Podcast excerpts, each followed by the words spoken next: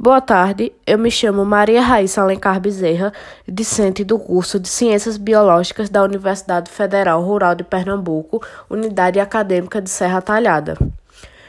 Estou fazendo esse podcast para contar como atividade para a disciplina de Física para Biólogos, período 2020.1. Irei fazer um breve resumo da, da aula que foi passada e espero que dê certo. Se tiver algum erro, alguma coisa, o senhor me desculpe, é porque é tudo muito novo, pelo menos para mim, que eu sou leiga no assunto. Vamos falar da biosfera como sistema. Primeiro, o que é a biosfera? É a esfera da vida. Bio é vida, como todo mundo já sabe. E qual a função da biosfera? É manter a vida sobre o planeta Terra. Ok, essa parte já entendemos. Aí o sistema. O que é um sistema? É um objeto de estudo. Nesse caso é a biosfera, mas em outros casos poderia ser um carro, entre outros exemplos. A biosfera é formada pela litosfera, que é a parte de solo e rochas do planeta, a atmosfera e a hidrosfera, que é a parte de água do nosso planeta. A atmosfera, o que é a atmosfera? É a camada gasosa que envolve a Terra. A atmosfera tem também outras camadas, que são chamadas de troposfera, que é a camada mais próxima da Terra, estratosfera, mesosfera, ou também, também chamada de ionosfera, termosfera e exosfera, que é a camada mais distante da Terra. O campo gravitacional terrestre, que foi descoberto por Isaac Newton, fala que tudo cai sobre a Terra no campo da gravitação, que fala sobre peso e ponderabilidade. Peso é uma grandeza vetorial, ou seja, que tem sentido, direção e vetor, que a gente usa pela pela formulazinha P é igual a massa vezes gravidade, gravidade sendo 10 metros por segundo ao quadrado, e ponderabilidade é medição.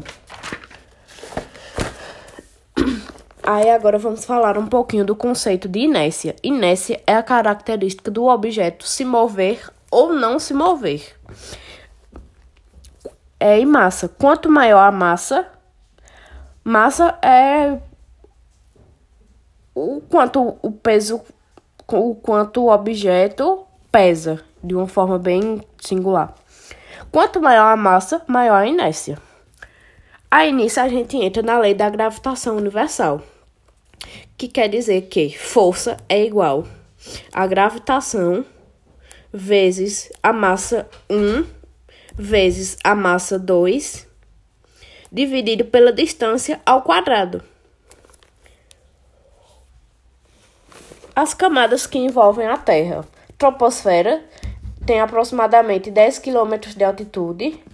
Fenômenos meteorológicos. Estratosfera tem 40 quilômetros, é, é basicamente a camada de ozônio. Mesosfera tem 50 quilômetros, reflexão de ondas de rádio. Termosfera tem 300 quilômetros e exosfera 400 quilômetros. Os gases que constituem a atmosfera basicamente são formados por cinco, por quatro, desculpa. Nitrogênio, formando o maior deles, com 78%, o oxigênio com 20,95%, o argônio com 0,93% e o dióxido de carbono com 0,035%. Agora vamos entrar em pressão atmosférica. Quanto maior a altitude, menor a pressão. Quanto menor a altitude, maior a pressão, basicamente. Pressão é totalmente dependente de, de altitude.